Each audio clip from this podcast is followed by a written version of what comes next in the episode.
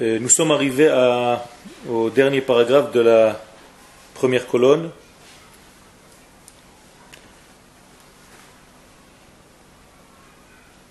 ונעו מים, מים עד ים ומצפון עד מזרח ישוטטו לבקש את דבר השם ולא ימצאו.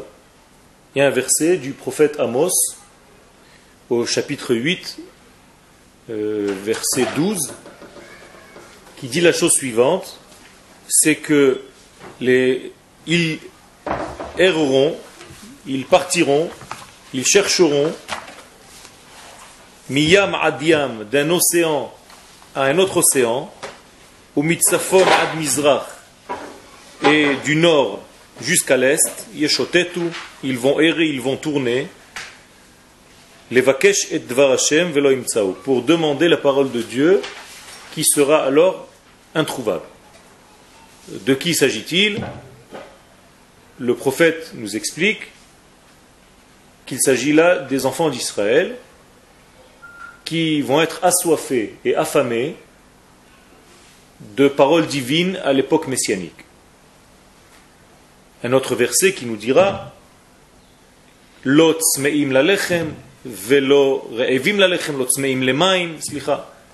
pas assoiffés d'eau ni affamés de pain ki im lishmoa dvar Hashem si ce n'est que d'entendre la parole de Dieu. Ça veut dire qu'il va arriver une époque dans l'histoire qui apparemment est en train d'être vécue aujourd'hui, Bezat Hashem qui se réveille de notre temps, où il va y avoir une grande soif et une grande faim d'écouter la parole divine. Et donc le prophète ici dit que les gens, les gens vont être prêts à courir d'un océan à un autre océan, euh, de l'est au nord, de l'or- du, nord à l'est, pour demander cette parole divine. On peut supposer que c'est par tous les moyens euh, d'aujourd'hui, de communication, par Internet, ce que vous voulez. Ça peut être de l'extrémité du monde jusqu'à l'extrémité du monde. Des gens rentrent et écoutent parce qu'ils ont soif de la parole divine. Beaucoup plus que ce qu'on croit, car il y a une euh, fréquentation de tous ces sites de Torah d'une manière qui est énorme aujourd'hui. Et donc ça dépasse complètement l'entendement. Ça veut dire qu'il y a une soif de connaître et tout est à proximité de l'homme avec les profondeurs les plus profondes et aussi les, choses superficielles. Et donc là, on va s'a- s'attarder un petit peu à ce que la Gemara dit de ça. La Gemara, dans le traité de Shabbat, à la page 138, va dire Dvar Hashem, qu'est-ce que ça veut dire qu'ils vont demander la parole de Dieu? Dvar Hashem zo halacha.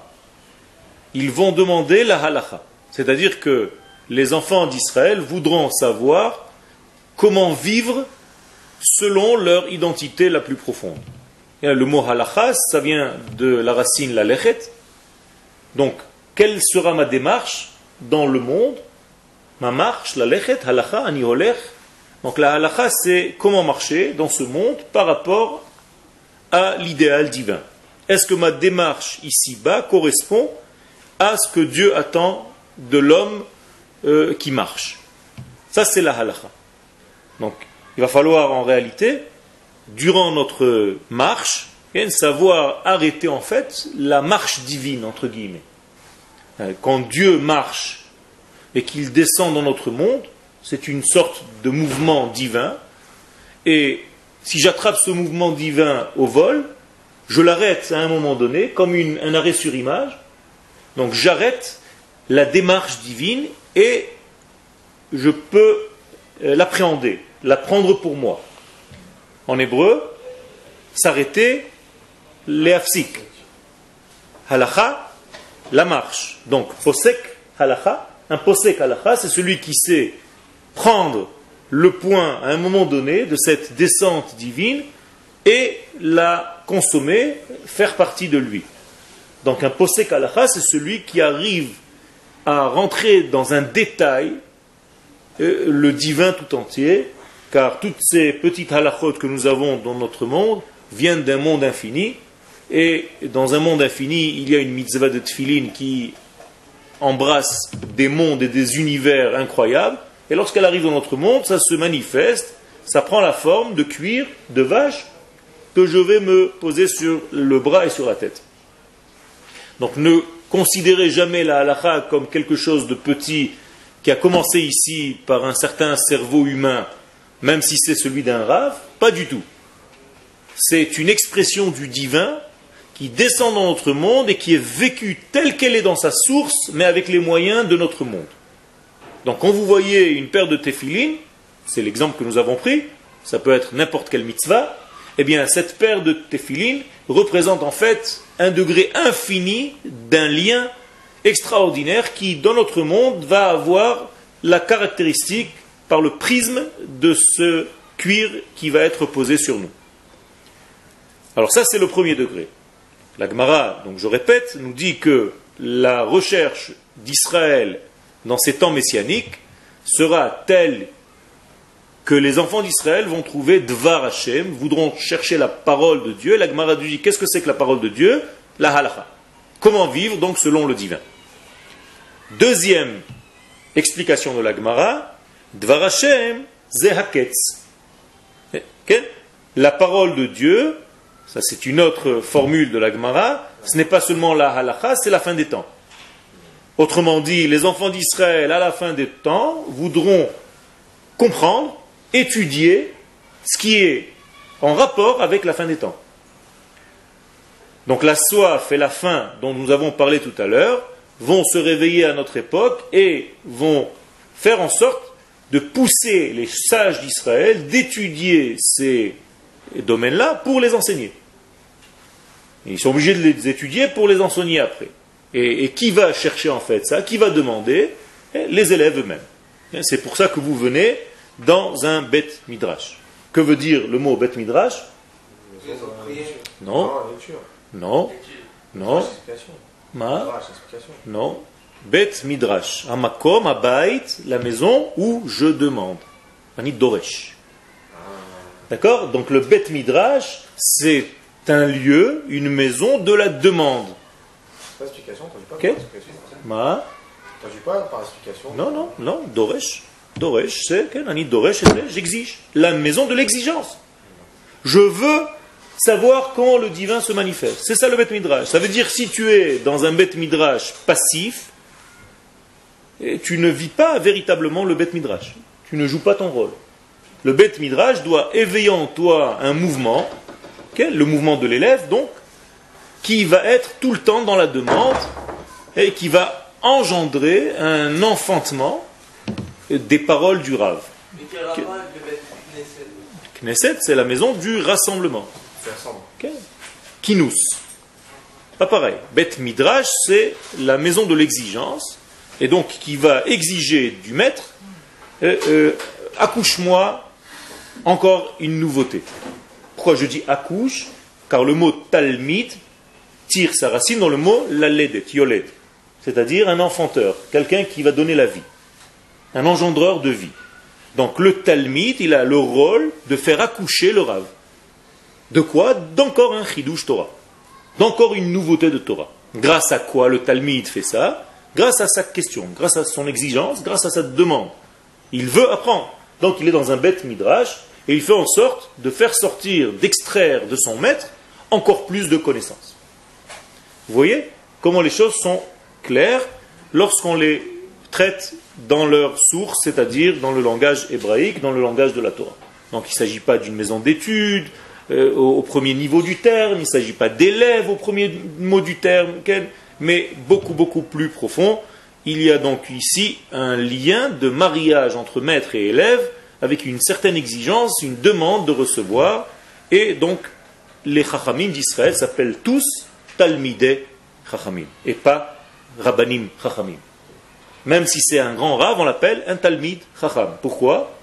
Parce qu'il est meyaled, il a la force d'engendrer, de faire accoucher encore des Chidushim à chaque instant. Est-ce clair? C'est Donc ça c'est la deuxième explication de l'Agmara. Dvar Hashem, troisième explication de l'Agmara, toujours concernant cette prophétie de Amos qui dit que les enfants d'Israël à la fin des temps vont demander quoi? Dvar Hashem, la parole divine. Et la Gemara donc dit, pose la question, que veut dire le terme Dvar Hashem, la parole de Dieu? Et elle nous donne déjà ici deux réponses, et voici la troisième. Donc on a dit la première réponse, Halacha. Deuxième réponse, Gilou Yaketz, dévoilement de la fin des temps. Donc les élèves vont demander tout ce qui a trait à la venue du Mashiach. Et troisième demande de cette soif, en fait, d'Israël, à la fin des temps, c'est Nevoua, la prophétie. Autrement dit, les enfants d'Israël vont demander à revenir, à redevenir ce qu'ils sont dans leur nature. Et qu'est-ce que nous sommes dans notre nature? Des prophètes. Ok? Il y a euh, un chiffre incroyable de prophètes dans le peuple d'Israël, mais on n'a pas gardé tous ces prophètes dans la Torah. La Torah, le Tanakh va nous placer 48 prophètes en tout, alors qu'il y en a eu des millions. Pourquoi? Parce qu'il y a une règle dans la prophétie, seulement une prophétie qui est pour toutes les générations, c'est celle qu'on va garder dans le Tanakh.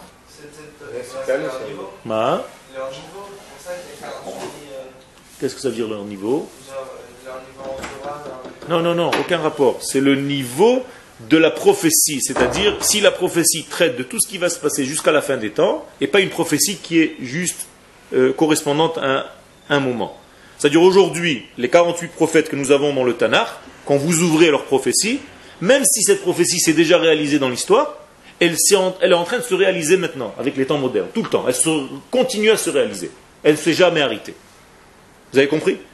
Alors que les prophètes qui n'ont pas été mentionnés dans le Tanakh, c'était des vrais prophètes, mais ils avaient une prophétie ponctuelle, à un moment donné, pour un moment donné. une fois que ce moment donné est passé, c'est fini. La prophétie ne veut plus rien dire. C'est ça l'Evdel C'est pas pratique la Non, non, non, c'est ça le Inyan. Ça veut dire les Dorot, Kol les Dorot, alors on l'a placé. C'est-à-dire les Dorot, c'est-à-dire à toutes les générations. Exemple, aujourd'hui, je vais ouvrir, euh, la semaine dernière, j'ai lu euh, Jérémie, alors, ce qu'a dit Jérémie, c'est possible qu'on ait déjà trouvé dans l'histoire la réalisation de la prophétie qui est en train d'être dite ici, mais sache qu'elle peut se renouveler maintenant avec les temps modernes. Donc je vais pouvoir tout le temps appliquer cette prophétie à tous les temps jusqu'à la venue du Mashiach. D'accord? Ça, c'est les prophètes qui ont été gardés. Israël, tout ça pour vous dire qu'Israël, dans sa nature, est prophète. Nous sommes tous des prophètes. Donc, à la fin des temps, lorsqu'il y aura cette demande d'étude, cette soif, cette faim, on a dit une faim pas pour boire de l'eau, euh, pas pour manger du pain, et une soif pas pour boire de l'eau, mais pour écouter, entendre la voix de Dieu, la parole de Dieu, alors l'une de ces expressions de soif, c'est redevenir ce que nous sommes dans notre nature, donc redécouvrir notre prophétie. Qu'est-ce que ça veut dire redécouvrir notre prophétie? Qu'est-ce que c'est un prophète? Quelle est la définition d'un prophète? Qui dit les paroles d'Hachem.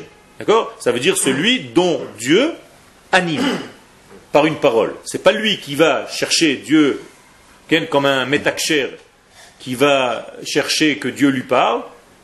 C'est un homme qui reçoit en fait la parole de Dieu. Donc il va étudier, il va étudier complètement euh, ce qu'il doit étudier afin de devenir prophète, mais ça ne veut pas dire que s'il a fini ses études de prophète, il sera prophète. Il y a des écoles de prophétie. Il y avait des écoles de prophétie. On étudiait la prophétie, mais tous ceux qui terminaient, ils ne jetaient pas la kippa comme chez les Américains, ils la gardaient et ils attendaient que Dieu les prophétise. Mais si Dieu ne voulait pas les prophétiser, même s'ils avaient atteint le niveau d'être prophètes, alors ils n'étaient jamais prophètes. Moralité, la prophétie, elle est du bas vers le haut ou du haut vers le bas? Toujours du haut vers le bas. Donc c'est ce que dit le Rambam, que c'est Dieu qui est menabé et Adam, c'est Dieu qui prophétise l'homme. Et il faut avoir une certaine caractéristique pour être prophète. Il faut être riche, il faut être toujours dans la. Donc ça c'est le travail qu'on étudie dans ces écoles. Mais même si tu es tous ces éléments, et que Dieu décide de ne pas te rendre prophète, tu ne prophétiseras jamais. C'est obligé d'être il faut comprendre ce que c'est, il faut étudier, ce n'est pas notre sujet maintenant, mais il y a quelques caractéristiques effectivement qui correspondent pour que Dieu anime la personne. La plus importante d'entre elles, c'est la simcha. Quelqu'un qui n'est pas dans la simcha, la véritable, une joie intérieure, ne pourra jamais recevoir une parole divine. Donc il va, tout ce qu'il va dire, ça va être de son cerveau à lui, donc très subjectif, limité à son expression lui. Mais jamais quelque chose d'objectif divin, de la vérité absolue. Pourquoi? Parce qu'il n'a pas la simcha. Et la simcha, c'est un blocage pour l'homme au niveau de la Torah. Inutile d'étudier la Torah quand vous n'êtes pas dans la simcha, ça ne marche pas. La simcha, ça fait partie de l'étude, mitzvah gdola liot besimcha tamid, comme dit Rabbi Nachman de Breslev, ou comme dit le Harizal, eh, simcha gdola liot be mitzvah tamid. L'inverse. C'est une grande simcha dans la mitzvah. Ça veut dire les deux fonctionnent. Et par exemple, ce soir, Rosh Chodesh, Av, que dit la Mishnah dans Ta'anit? Keshem Av Mema'atin Besimcha. Que dit la Mishnah? Lorsque le mois de Av entre, arrive, on doit diminuer la Simcha. Alors, beaucoup de gens se disent Regarde, la Mishnah dit que lorsque le mois de Av arrive, tu dois être triste. Pas du tout. Elle te dit tu dois diminuer la Simcha. Elle ne te dit pas de devenir triste. Pas pareil. Ça veut dire nous avons un seul curseur dans le judaïsme, c'est la simcha.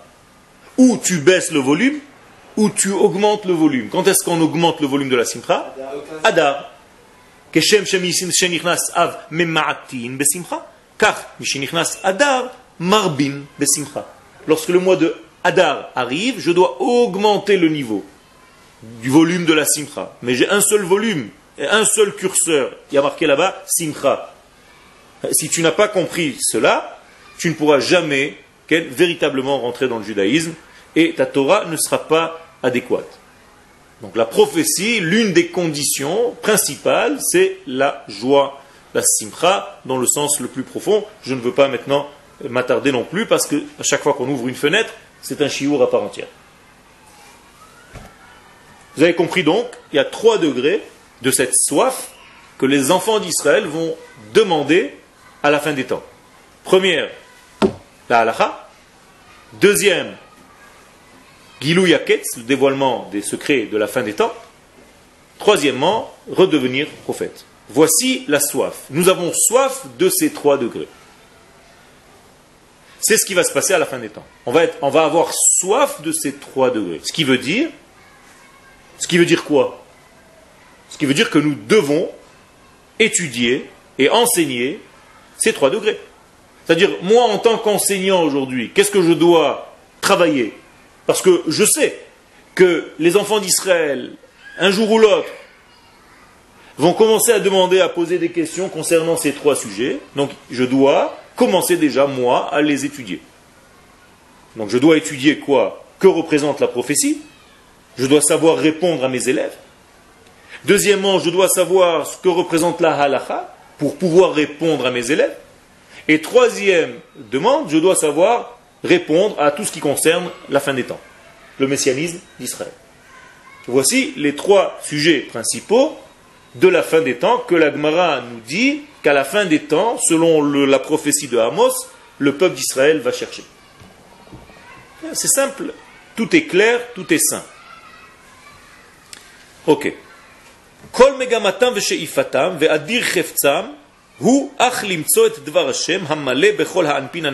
on va rentrer un petit peu plus dans les détails. Le Rav ici, va nous dire, concernant la première euh, notion de la Gemara, c'est-à-dire que ce que les enfants d'Israël vont demander, c'est la halacha. Donc le Rav va nous dire que l'aspiration euh, puissante, ve'adir et toute la force, le feu intérieur du peuple d'Israël à la fin des temps, où il est, car il est ce qu'il est à l'intérieur d'eux-mêmes, ils sont faits de cette force-là, donc c'est une demande qui est naturelle à eux, c'est de demander la parole de Dieu, qui remplit en fait tous les visages éclairants. Je traduis avec des mots simples.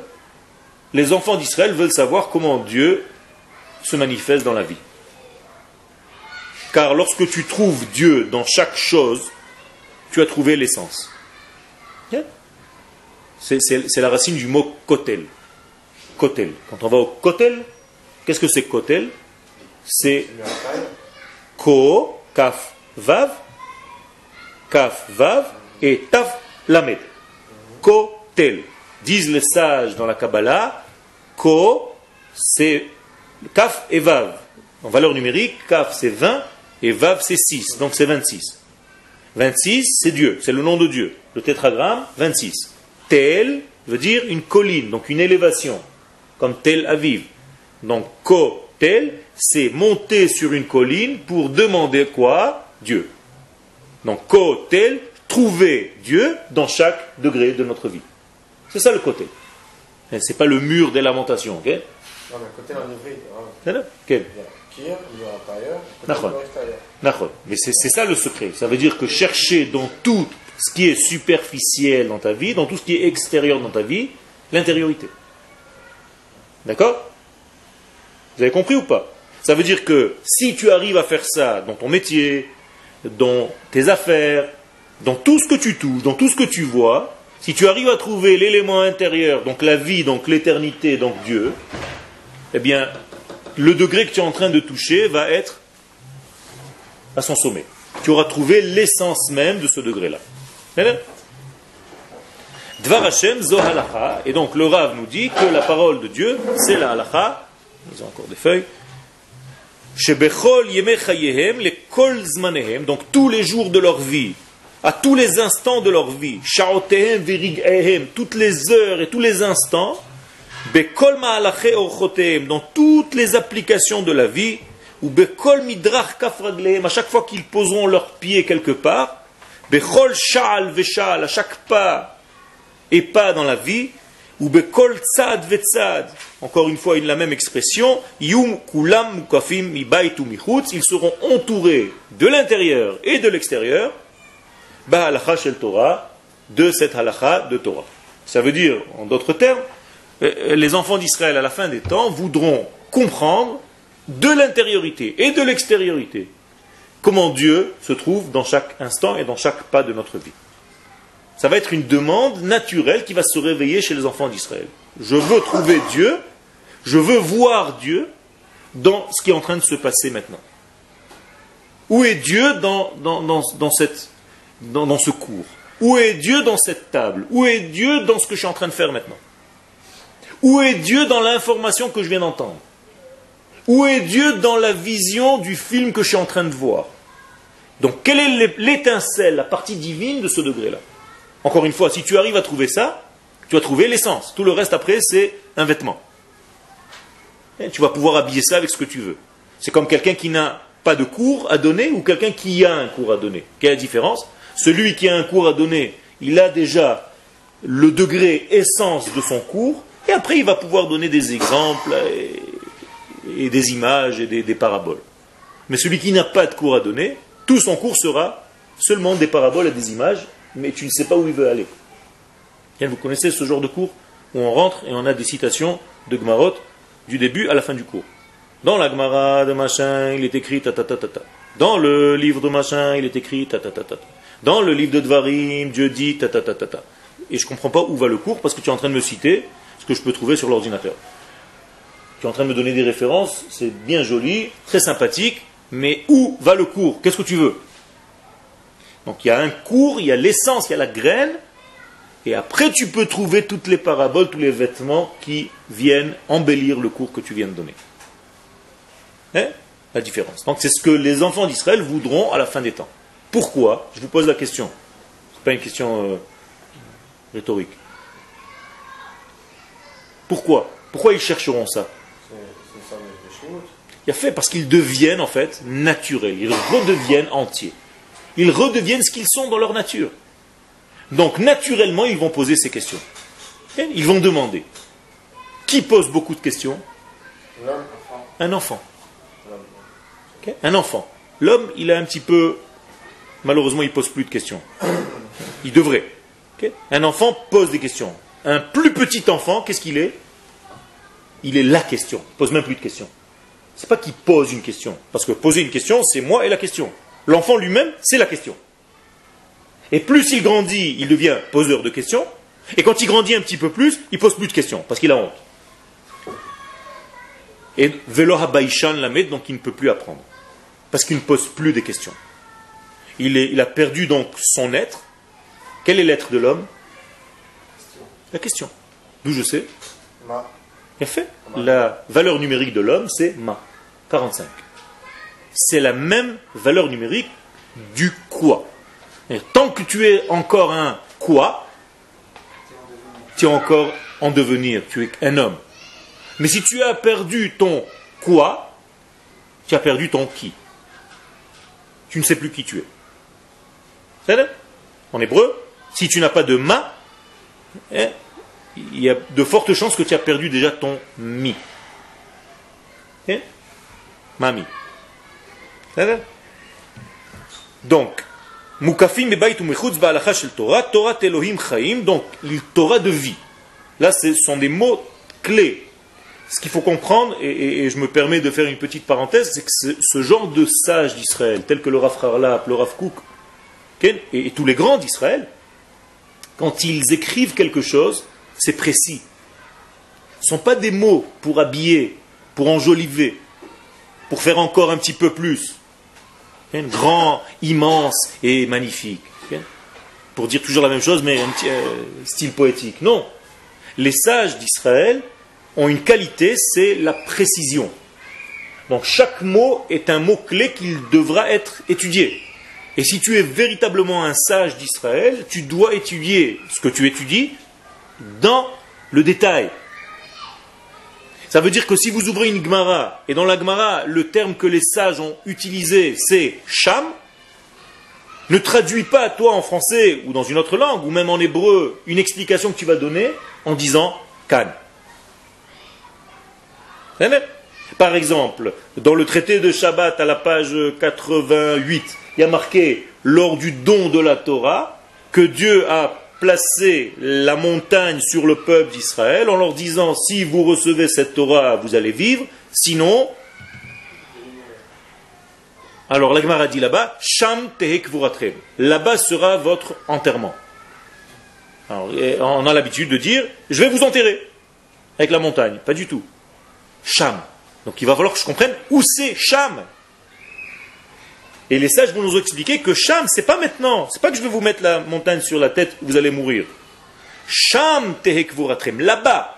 Et donc, tous les sages vont se poser la question pourquoi les sages ont dit Sham et pas Po, Kam. Ça veut dire vous allez être enterré rétroactivement. Vous n'allez même pas naître. Depuis le début, je vous aurais enterré. Donc je remets le film en arrière, il n'y a plus rien. C'est pas où vous recevez, où je vous enterre. Non. Le film sera annulé. Rétroactivement. Cham. Un exemple du détail. Et si vous n'étudiez pas dans le détail, il y a un problème. Ça veut dire que vous n'avez pas assez de précision dans ce que vous faites. Là aussi, le Rav nous dit Torah Elohim Chaim, la Torah de la fin des temps, celle qui sera demandée, donc dans cette soif du peuple, dans cette fin du peuple, F-I-M, ça va être quoi Une Torah de Dieu vivant? Quelqu'un peut m'expliquer ce que ça veut dire? Une Torah vivante, qu'est-ce que ça veut dire? Torah intériorisée et extériorisée. Ah, ça veut dire que c'est une Torah qui, qui, qui fait partie de ma vie. Pas une Torah qui reste sur un texte. On est d'accord Une Torah qui grandit. Vous connaissez une condition qui fait en sorte que la Torah qui se trouve dans le livre sorte dans la vie? Il y a une condition. Avant, avant de l'appliquer, je parle au niveau de l'étude. Qu'est-ce que ça veut dire? Tu lis les lettres. C'est pas suffisant. Tout ce que vous dites, c'est vrai. Mais ça doit être avec une condition bien précise que ce soit à haute voix. Vous saviez ça? Si tu étudies la Torah comme tu lis un roman, ce n'est pas de l'étude. Tu dois prononcer à haute voix ce que tu es en train d'étudier, le texte que tu es en train d'étudier. Vous saviez ça ou pas? C'est très important. Comme il est écrit, Vedibarta Bam. Tu dois parler, tu dois en parler, tu dois exprimer cette pensée au niveau du verbe. Tant que le verbe n'est pas prononcé, même si, tu es tout seul. Et vous allez remarquer que toutes les études que vous avez faites à voix basse, juste en lecture, sont des études qui ne restent pas, vous oubliez. alors que l'étude qui est faite à voix haute reste. Bien entendu, c'est plus facile pour ne pas être un petit peu fêlé de parler à voix haute, c'est d'avoir en face de toi quelqu'un. Donc la meilleure étude se devient une chavruta, et pas tout seul. Car quand tu es tout seul, effectivement, le plus naturel, c'est de lire tranquillement. Et donc en réalité, tu n'es pas dans la véritable étude. Pour deux raisons. C'est que tu ne t'entends pas. Tu n'exprimes pas à voix haute. Quand tu exprimes à voix haute quelque chose, tu as le reflet de cette chose en face de toi, donc tu peux la regarder en face. c'est ce que font les psychologues. Vous avez déjà été chez un psy? Alors le psy, qu'est-ce qu'il fait? À chaque fois que tu dis un mot, qu'est-ce qu'il fait? Il le répète. Pourquoi il le répète? D'abord, ça lui fait gagner du temps. Mais beaucoup plus que ça, sans rigoler, c'est qu'il veut te faire entendre encore une fois ce que tu viens de dire. Parce que quand tu entends ce que tu viens de dire, ça descend de niveau. C'est moins grave. Par exemple, un enfant.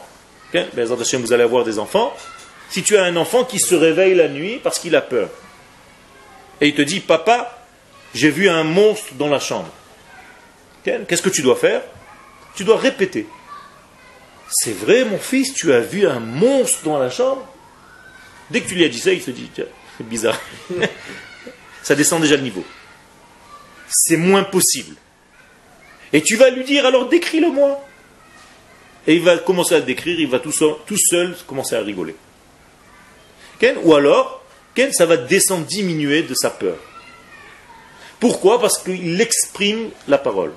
Donc l'Agmara va dire, ce que je suis en train de vous dire, Chavruta omituta. Qu'est-ce que ça veut dire chavruta omituta? Ou une chavruta ou la mort. Très bizarre. Ça veut dire je ne peux pas étudier. C'est comme si j'étais mort quand j'étudie seul. Et que la meilleure étude se fait avec l'autre. Je ne vous ai pas dit la deuxième raison, tout simplement parce que quand j'étudie seul, je ne peux penser que comme moi. Personne n'est là pour me contredire, donc mon cerveau il est toujours avec moi, on est d'accord Alors que quand j'étudie avec quelqu'un, il y a une contradiction qui peut se lever. Attends, attends, attends, pourquoi tu dis ça? Je ne comprends pas. Et entre tous les deux va sortir quelque chose qui n'était pas prévu au départ. Ça, c'est la véritable étude.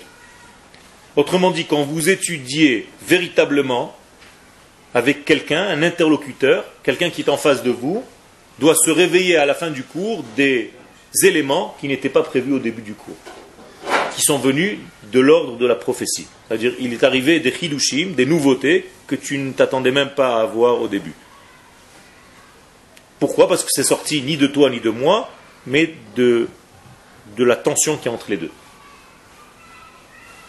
Ça, c'est la force. Shrina Benehem. La Shekhinah se trouve où? Entre nous. Ni chez moi, ni chez toi. Entre nous. Benehem. C'est ça la force. C'est comme entre un homme et une femme. La Shekhinah se trouve où? Entre l'homme et la femme. Ni en elle, ni en lui. Entre Shrina Benehem. Ben. Et dans le mot Ben, il y a le mot Bina. Donc tu peux comprendre. L'entendement des choses vient, il arrive de ce degré entre.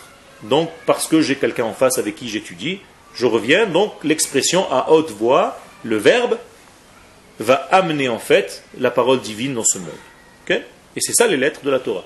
Qu'est-ce que c'est les lettres de la Torah? Comment on dit lettre en hébreu? Haute. Qui veut dire? Non?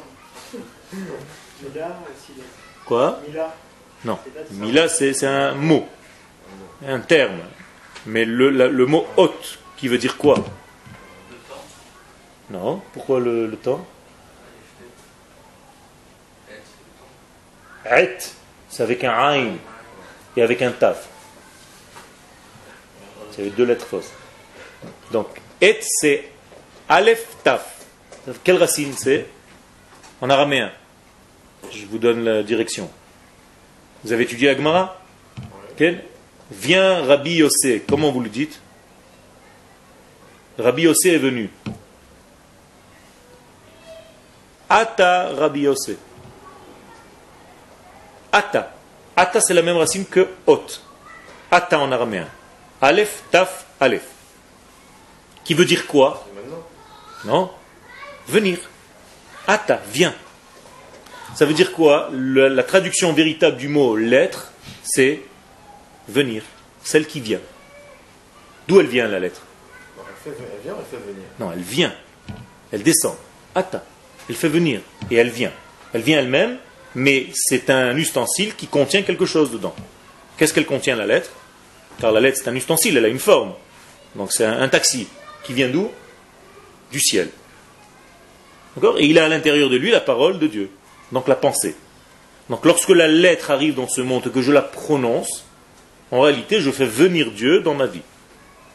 Et donc, à chaque fois que j'étudie la Torah, il y a plus de divin sur terre. À condition que j'exprime le verbe à haute voix. C'est bon? Je vous endors ou ça, ça, va? C'est là Ok, donc le mot at hot, ça c'est le secret. Donc c'est une Torah de vie. C'est une Torah qui va sortir du texte. Pourquoi maintenant je suis rentré dans tout ça? Pour vous dire que quand vous lisez un texte à voix basse, la lettre est toujours collée sur le papier du livre. Elle n'est jamais sortie. Alors que vous la dites à haute voix, qu'est-ce que vous faites avec cette lettre? Vous la mettez en relief, elle est sortie du texte. Ça, c'est une Torah vivante.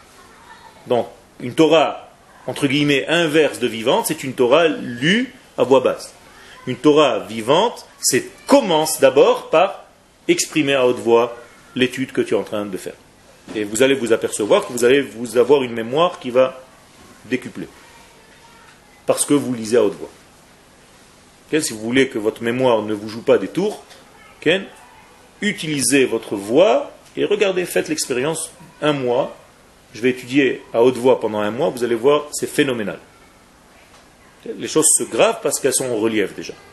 Elles sont déjà dans la vie. Donc tu peux les toucher. Elles viennent. Ata. Donc Torah Elohim Chaim. Ve'a halacha tiye brura. Bli shum sefekot. Et la halacha sera clair, trié, barour. Le mot barour vient du mot. Ken, borer. Donc ça va être trié sur le volet, ça va être clair, ça va être fort.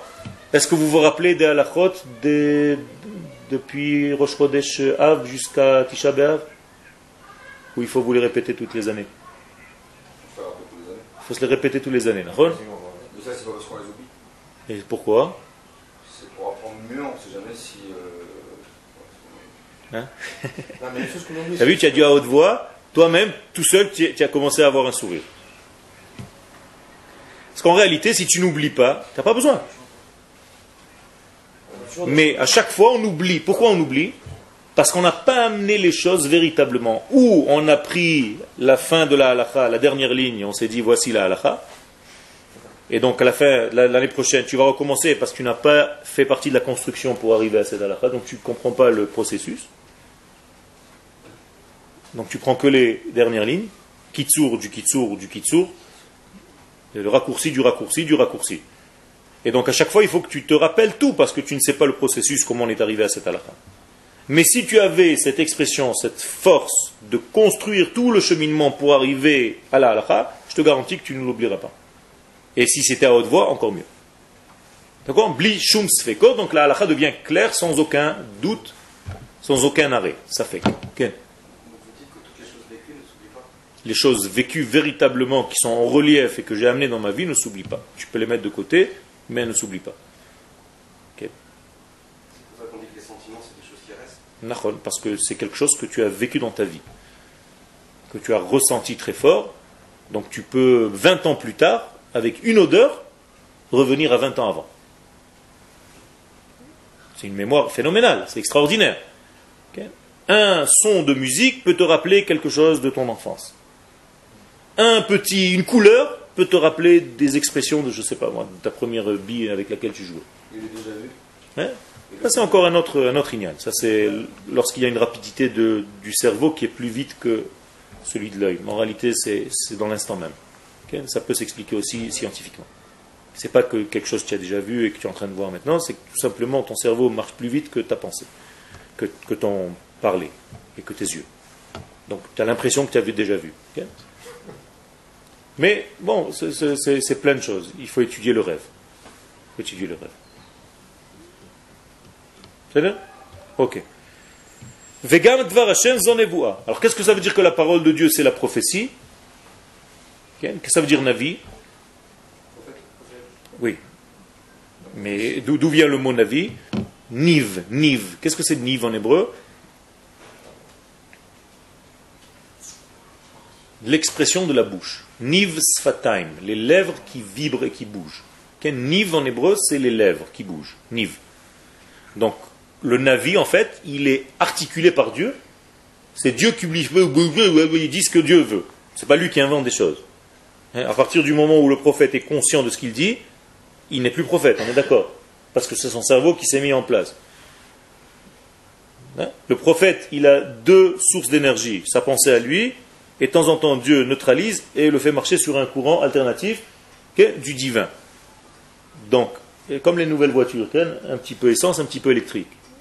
Alors, euh, le, le Navi, lorsqu'il prophétise, ce n'est plus lui.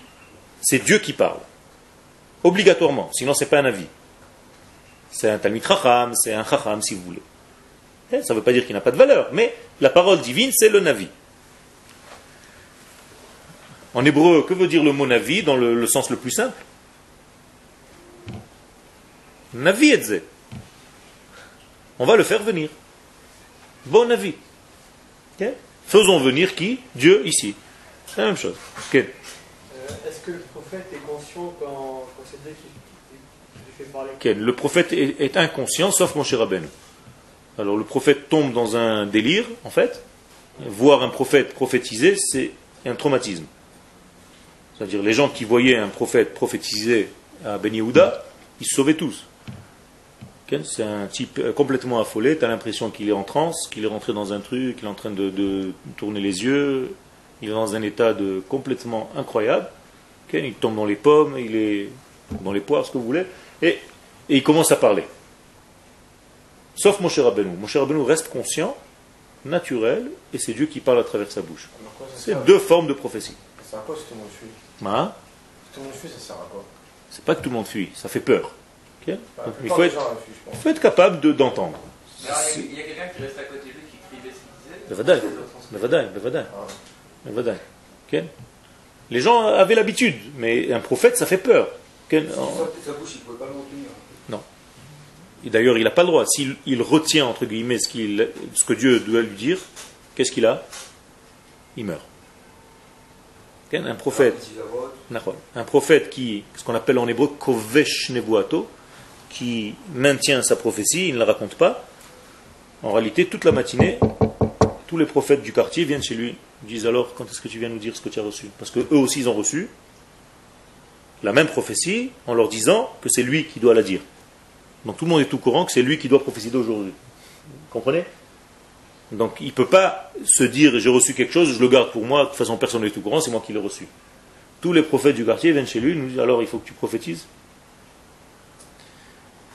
Et donc il va raconter en fait sa prophétie. Il va se rappeler de cette prophétie. Mais au moment où il est prophétisé par Dieu, il est dans un état de délire complet. Et donc là aussi, la parole va être très importante parce qu'elle est précise, selon ce qu'il est. Chaque mot, ça va changer complètement la prophétie. C'est comme le rêve. Quand vous rêvez quelque chose et que vous racontez le rêve et que vous transformez avec des mots qui ne sont pas véritablement ceux qui étaient dans le rêve, vous avez déjà massacré le rêve. Il faut qu'en face de vous, il y ait un chacham, comme Yosef Hatzadik, qui corrigeait même les paroles de Paro. C'est-à-dire, Paro lui racontait le rêve, et Yosef il dit non, non, c'est pas exactement comme ça. Tu voulais dire ça. Il dit oui, oui, tu as raison. C'est un travail. Encore une fois, la précision des lettres et des mots. Celui qui n'est pas dans cette précision ne peut pas parler de prophétie, ni de Torah, ni de Chokhmah. Parce que c'est des blabla comme ça un petit peu euh, général. Là, on est en train d'étudier ce que les enfants d'Israël veulent à la fin des temps. Où est-ce que ça se passe tout ça? Qu'est-ce que voudront les enfants d'Israël de plus en plus? Se trouver où? Dans un air de sainteté, dans l'air du saint, c'est-à-dire Eretz Israël. Ok? Ve'amigdash, donc dans le sanctuaire de Dieu, dans là où à l'endroit où Dieu, où il y a la rencontre des mondes, le point de contact. Et ceux qui vont être capables d'appréhender ce point de contact, ils vont recevoir en fait le flux divin et son apparition, Begiloui, Hadar, Kedosho, Kocho, avec la splendeur de sa manifestation, à l'idée de Varachem Imahem, et ils vont recevoir la parole de Dieu. Velorak lifrakim. Et c'est pas une demande de temps en temps. Ouais, Akadosh Baruchou, une fois par semaine, euh, descends, fais-nous un petit truc, un petit chiour, s'il te plaît. Non. Qui imnevu chez la spaklaria meira. Un degré de prophétie comme Moshe Rabbeinu. Bilti nifseket. Sans arrêt. Ça veut dire un canal, euh, euh, comment on dit, de tout le temps, continu, interminable, qui ne s'arrête pas, incessant, de la parole divine. Ça, c'est ce que les enfants d'Israël vont demander à la fin des temps de devenir. Comme il est normal dans une relation d'amour entre Dieu et son peuple. Ça veut dire, comme j'aime mon épouse, j'ai envie que cet amour soit à chaque instant, pas de temps en temps. Eh bien, c'est la même chose, multiplié dans l'amour de Dieu avec Israël. Il y a un contact, il y a un lien qui est continu. On n'a pas envie que ce soit un amour de temps en temps, comme ça, quand ça nous chante. Mais un amour continu. Un Qu'est-ce que c'est mega'agea Il a fait languissement. Un languissement, gargouim. D'où vient le mot gargouim C'est facile. Vous avez, vous, je, dans, dans ma manière de vous donner les cours, j'introduis la manière que vous avez après pour utiliser. Donc prenez les racines en hébreu. Ga'gua, quelle est la racine du mot? Non. Ga'gua. Gimel Ain. Qu'est-ce que c'est Gimel Ain?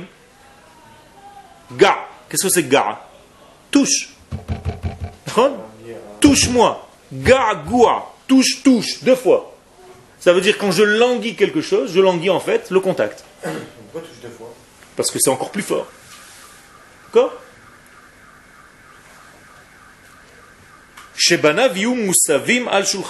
Et donc c'est un languissement que ces enfants soient autour de sa table. La table de qui La Kadosh Baruch. Okay Hattahor, qui est un, une table de sainteté, de, de pureté, c'est-à-dire en Eretz Israël. Et lui, Dieu, se délecte de, ses enfants qui sont autour de sa table et il joue avec eux comme un père qui est heureux de savoir ses enfants autour de lui pendant un repas. Et ça, c'est le plaisir de Dieu, c'est que ses enfants soient autour de lui à sa table. Et la table de Dieu, c'est Eretz. Shel hakadosh im torato, exactement comme Dieu jouait avec sa Torah, l'ifne yetzirat olamo, avant d'avoir créé le monde. Vous savez que Dieu, avant d'avoir créé le monde, il jouait avec la Torah. C'est une expression de nos sages, il faut bien entendu la comprendre. Ça veut dire quoi qu'il jouait avec sa Torah? Que sa Torah était tellement un plaisir, une délectation, qu'il trouvait en elle tous les secrets, tous les mystères. Imaginez-vous le plaisir que vous avez quand vous comprenez un tout petit truc dans la Torah, et Dieu qui connaît toute la Torah, c'est la sienne, le plaisir infini qui sortait, qui émanait de ce contact entre eux. Donc avant la création de ce monde, Dieu, entre guillemets, kiffait la Torah, sa Torah. Il avait un contact avec sa Torah qu'on ne peut pas comprendre aujourd'hui. C'est un contact de, de délectation euh, infinie. Un plaisir éternel. Et c'est en la regardant qu'il lui est venu l'envie de créer ce monde, entre guillemets. Istakel beoraita ou bara alma. Il a regardé la Torah, il a créé le monde. La Torah, c'est l'histoire Tu as raison, c'est le moussard, c'est pas seulement le dé, euh, comment on dit, le, la description de le récit de, de, de, de ce qui s'est passé, c'est le moussard, c'est l'éthique divine qui passe dans ce monde à partir et à travers le peuple d'Israël. Tu as raison. Et c'est pour ça que le Zohar dit Kuchaberich ou Oraita ve Israël chad. Kadosh Baruch lui-même, la Torah et le peuple d'Israël, c'est une seule et même chose. Mais en disant ça, on peut dire qu'Akadosh Baruch l'a créé comme une sorte de livre. Et pourquoi? Parce que la Torah pour toi c'est un livre. Non, c'est pas un livre, mais puisque ça, ça rapporte à peu près l'histoire du peuple juif. Okay. D'accord Sur tout le. Oui. Depuis la la création Oui. du monde jusqu'à la fin. Donc maintenant, euh, si Akadosh Baruch il avait créé la Torah avant, Oui. Donc c'est-à-dire qu'il avait fait comme si c'était un livre. Et qu'il Non. en Non, non, parce que, justement, encore une fois, en- encore une fois, encore une fois, tu confonds la Torah avec le livre de la Torah. On est d'accord? Qu'est-ce que vous appelez Torah Ah, ça c'est la question. Donc tu as perdu une question. Tu as posé deux pour une. Qu'est-ce que c'est que la Torah? Alors réponds-moi toi, qu'est-ce que c'est que la Torah? Ne me dis pas c'est le livre. Tu as compris? Alors qu'est-ce que c'est que la Torah Je pense que c'est peut-être un savoir-vivre. Un petit peu plus court que ça. C'est la source, c'est la vie elle-même. La Torah, c'est la vie. Etz Chaim Hi. C'est l'art même de la vie. Ça veut dire que Dieu a créé la vie en fait. Le contact entre Dieu et nous, c'est un contact de quoi? Ben livre? Non, un contact de vie. La preuve, comment je l'appelle? Le donneur de vie. Le tétragramme, Yud, Ke, Vav, Ke, les quatre lettres. Qu'est-ce que ça veut dire? C'est quoi la traduction de ce nom? Vous croyez que c'est le nom de Dieu Il en a plein des noms. C'est James Bond, à chaque fois il change de nom. Kras Shalom. Qu'est-ce que c'est le nom de Dieu? Yud, Ke C'est le nom de quoi? Shem, comment on dit en hébreu? Shem, Havaya. Donc le nom de de l'être, de la vie. L'iyot. Ça veut dire que Dieu s'adresse à moi par le contact, par le biais de quoi? De la vie. Donc quand je m'adresse à Dieu, je m'adresse comme celui qui me donne la vie. Donc je l'appelle Yud Kevavke, le donneur de vie. Ça ne veut pas dire que c'est son nom. C'est juste le contact avec moi. On continuera la prochaine fois. Que vous ayez, euh, je crois, je crois qu'on arrête là. Ou il y a encore un cours? Il y a peut-être encore un cours mardi prochain avant Tisha on verra. Je vais voir avec le Rav. Vous partez le 9 à vous, vous partez déjà à on verra. En tout cas, euh, étudiez à haute voix et Hashem, les choses vont se cristalliser dans votre esprit et dans votre vie.